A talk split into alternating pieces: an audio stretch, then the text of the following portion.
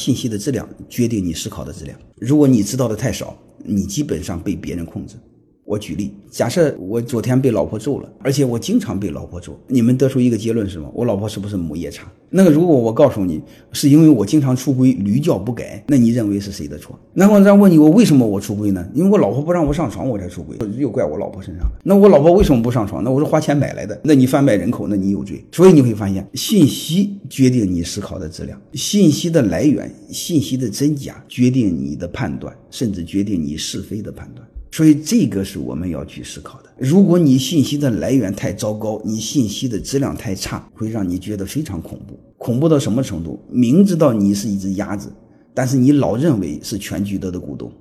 欢迎各位同学的收听，可以联系助理加入马老师学习交流群：幺八九六三四五八四八零。